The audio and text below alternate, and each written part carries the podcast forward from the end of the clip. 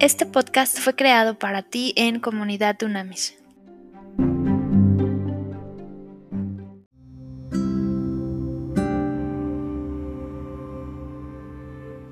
Trascendente día, Comunidad Unamis. Vamos a seguir hoy con el capítulo número 2 de la carta del Apocalipsis que está haciendo. Es un interesantísimo estudio, es muy profundo, es de los más profundos que vamos a hacer y por eso nos vamos a ir con calma para poder entender perfectamente todo lo que el Espíritu de Dios quiere transmitirnos a través de esta poderosa carta. Así es que venga, Donamitas, Apocalipsis eh, capítulo 2 se intitula Mensaje a la iglesia de Éfeso. Dice, escribe al ángel de la iglesia en Éfeso. Así dice el que lleva siete estrellas en su mano derecha y anda en medio de los siete candeleros de oro. Yo conozco tus obras, tu arduo trabajo y tu paciencia. Sé que no soportas a los malvados, que has puesto a prueba a los que dicen ser apóstoles y no lo son, y que has descubierto que son unos mentirosos. Por causa de mi nombre has resistido, sufrido y trabajado arduamente sin rendirte. Pero tengo contra ti que has abandonado tu primer amor. Así que ponte a pensar en qué has fallado y arrepiéntete y vuelve a actuar como al principio. De lo contrario, vendré a ti y si no te arrepientes, quitaré tu candelero de su lugar. Pero tienes algo a tu favor, que no soportas las obras de los Nicolaitas, las cuales tampoco yo soporto. El que tenga oídos, que oiga lo que el Espíritu dice a las iglesias. Al que salga vencedor le permitiré comer del árbol de la vida este árbol de la vida también está en Génesis 2 y Apocalipsis 22, el cual está en medio del paraíso de Dios. Después el número 8 es el mensaje a la iglesia de Esmirna. ¿okay? Escribe al ángel de la iglesia en Esmirna. Así dice el primero y el último. Esa misma referencia hace también en Isaías 44, Isaías 48, Apocalipsis 1 y Apocalipsis 22. El que estuvo muerto y ha vuelto a vivir. Yo conozco tus obras, tus sufrimientos y tu pobreza aunque en realidad eres rico. Sé cómo te calumnian los que dicen ser judíos, pero que en realidad no son sino una sinagoga de Satanás. No tengo miedo de lo que vas a sufrir, pues el diablo pondrá a prueba a algunos de ustedes y los echará en la cárcel, y allí tendrán que sufrir durante diez días. Tú sé fiel hasta la muerte, y yo te daré la corona de la vida. El que tenga oídos, que oiga lo que el Espíritu dice a las iglesias. El que salga vencedor no sufrirá el daño de la segunda muerte. Esta segunda muerte también aparece en Apocalipsis 20 y Apocalipsis 21. Después viene en el número 2 el mensaje a la iglesia de Pérgamo. Dice, escribe al ángel de la iglesia en Pérgamo. Así dice el que tiene la espada aguda de doble filo. Yo sé de dónde vienes y dónde está el trono de Satanás. Sin embargo, te mantienes fiel a mí nombre y no has negado mi fe, ni siquiera cuando a Antipas, mi testigo fiel, lo mataron en esa ciudad donde vive Satanás. Pero tengo algunas cosas contra ti. Tienes contigo a los que se aferran a la doctrina de Balaam, el que enseñó a Balac a poner tropiezos a los hijos de Israel, a hacerlos comer de lo sacrificado a los ídolos y a caer en inmoralidades sexuales. Esto aparece en números 25 y números 31. También tienes contigo a los que se aferran a la doctrina de los Nicolaitas, así que arrepiéntete de lo contrario, pronto vendré a ti y con la espada de mi boca pelearé contra ellos. El que tenga oídos que oiga lo que el Espíritu dice a las iglesias, al que salga vencedor le daré a comer del maná escondido. el maná está en Éxodos 16. Y le daré también una piedrecita blanca. En ella está escrito un nombre nuevo que nadie conoce sino el que lo recibe. Después en el 18 viene a la iglesia de Tiatira. Escribe al ángel de la iglesia de Tiatira. Así dice el Hijo de Dios, cuyos ojos son como una llama de fuego y cuyos pies se asemejan al bronce pulido. Yo conozco tus obras, tu amor y tu fe, tu servicio y tu paciencia. También sé que tus últimas obras son mejores que las primeras, pero tengo algunas cosas contra ti. Tú toleras a Jezabel.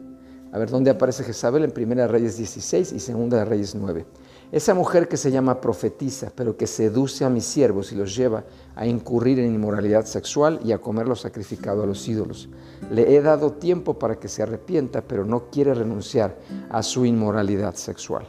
Por tanto, a ella y a los que con ella adulteran los haré caer en cama, y si no se arrepienten de sus malas obras, los haré sufrir en gran manera. Y heriré de muerte a sus hijos, y todas las iglesias sabrán que yo soy el que, escudriña la mente y el corazón. Eso está en Salmos 7 y Jeremías 17. Y a cada uno de ustedes le daré según lo que haya hecho. Eso también está en Salmo 62. Pero a ustedes y a los demás que están en Tiátira y que no siguen esta doctrina ni han conocido lo que ellos llaman las profundidades de Satanás, yo les digo que no les impondré ninguna carga más, pero deben conservar lo que tienen hasta que yo venga. Al que salga vencedor y cumpla hasta el final con lo que yo mando, le daré autoridad sobre las naciones la misma que he recibido de mi Padre, y gobernará a las naciones con cetro de hierro y las despedazará como a un vaso de alfarero. Eso está en Salmos 2. Además le daré la estrella de la mañana. El que tenga oídos que oiga lo que el Espíritu dice a las iglesias. A ver, esto está interesantísimo.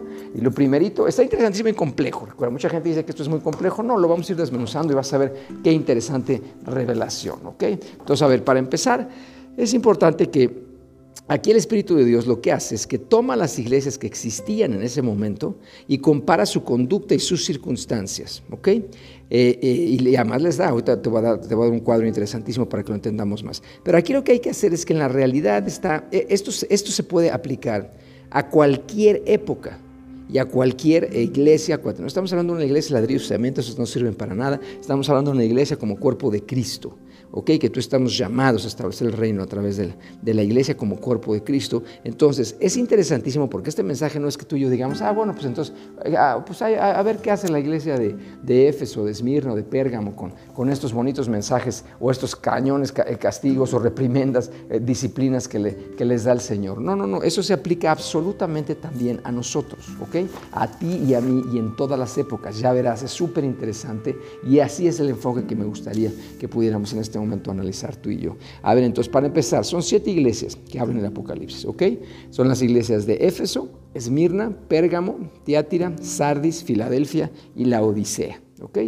Lo vamos a ir viendo por capítulos, cómo va a ir avanzando esto. Entonces, ahorita digo algunos mensajes algunas de estas iglesias que vamos a ir avanzando. Me quiero adelantar ahorita para hacer un cuadro sinóptico de específicamente cada mensaje. Y quiero que lo pongas así. Imagínate que tienes una matriz enfrente y primero lo que hace es que da un reconocimiento. Lo primero que hace estas iglesias es que da específicamente un reconocimiento, ¿ok?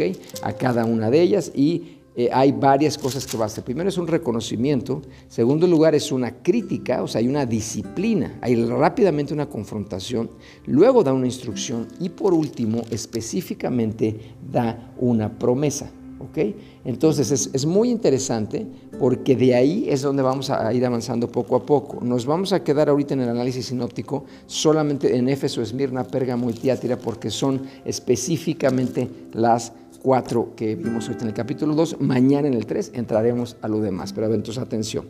Primero, entonces hay, un, reconocimiento. En Éfeso, ¿qué sucede? En Éfeso claramente le dice, tú, iglesia, rechazas el mal. ¿ok? Entonces es buenísimo porque hay, una oposición al mal, no, no, cae en las prácticas mal. Dice, persevera, ¿ok? Y eres paciente como iglesia. ¿Cuál es la crítica? Esta cañón dice, tu amor por Cristo ya no es ferviente, o sea, perdiste tu primer amor. ¿Cuál es la instrucción? Le dice, actúa como lo hacías al principio. ¿Y cuál es la promesa? El árbol de la vida. ¿Te das cuenta qué interesante? Eso es en Éfeso.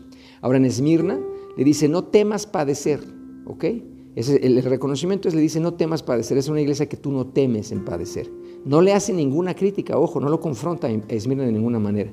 Y la instrucción que le da es, sigue fiel hasta la muerte. Y la promesa que le da es la corona de la vida, ¡pum! Luego Pérgamo. En Pérgamo el reconocimiento es mantén, mantén la fe de Cristo como hasta ahora lo has hecho. La crítica es, le dice, aguas, cuidado porque estás tolerando las inmoralidades, la idolatría y las herejías. Luego la instrucción que le dice es arrepiéntete, duro y a la cabeza, o sea, le dice directo, arrepiéntete ya. La promesa que le da es el maná, el maná escondido, así le llama. Y, y maravilloso, una piedrecita blanca. Hoy ya explicamos qué significa eso. Tiátira el reconocimiento es tu amor, tu fe, tu paciencia es más grande que antes. Qué maravilla. O sea, esta iglesia ha madurado. ¿Ok? Luego, la crítica que le haces, aguas porque toleras la idolatría y la inmoralidad. La instrucción que le da es, el juicio se acerca. Cuidado, sigue perseverando en la fe.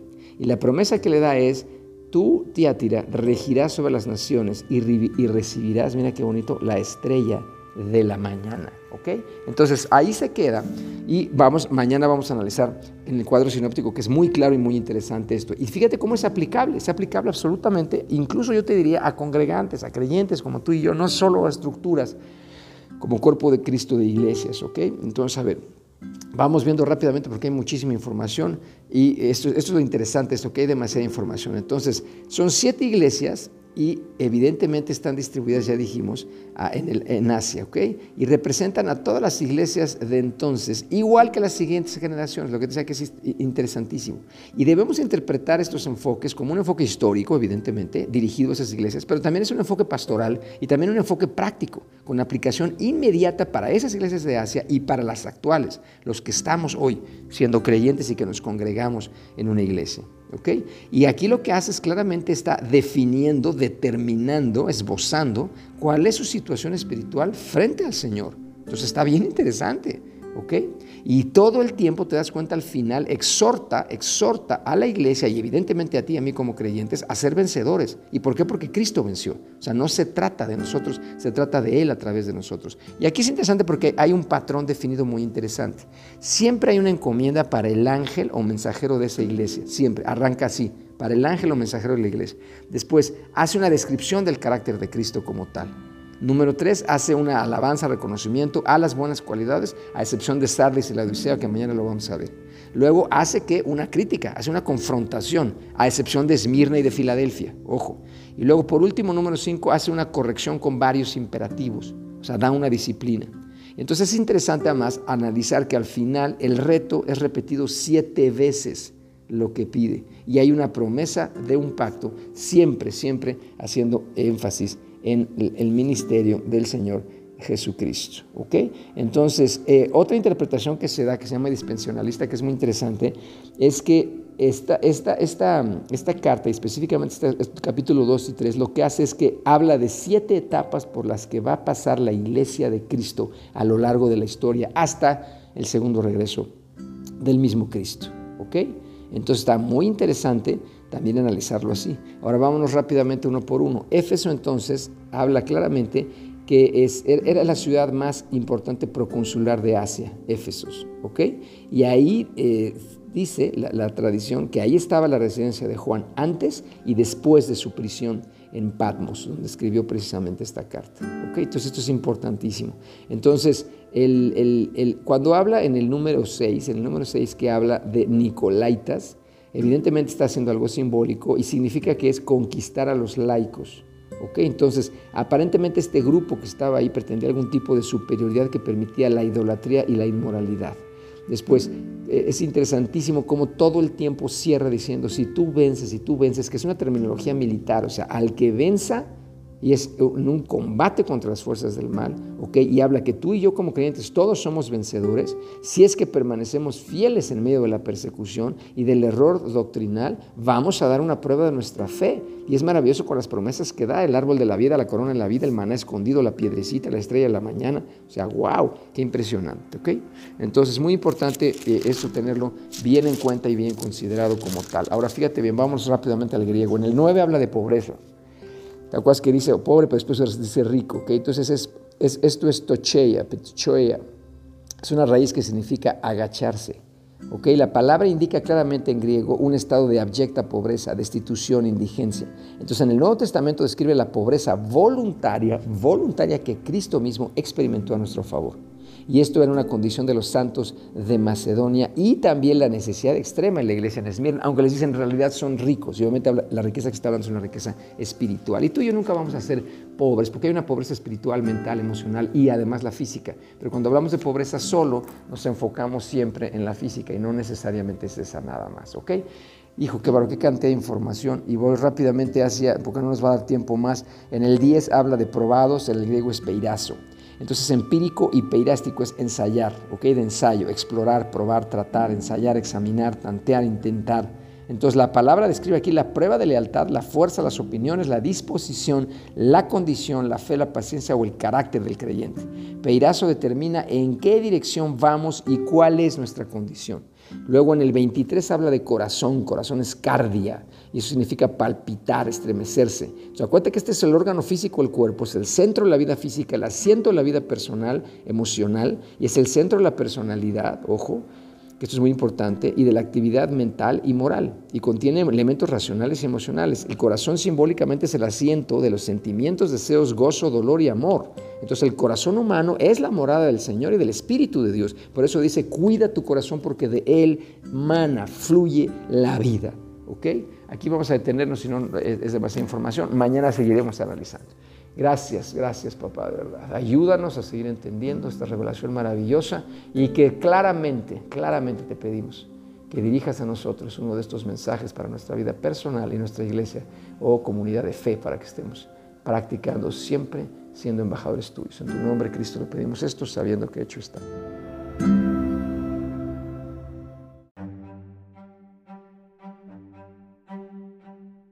Contacto en comunidadunamis.com.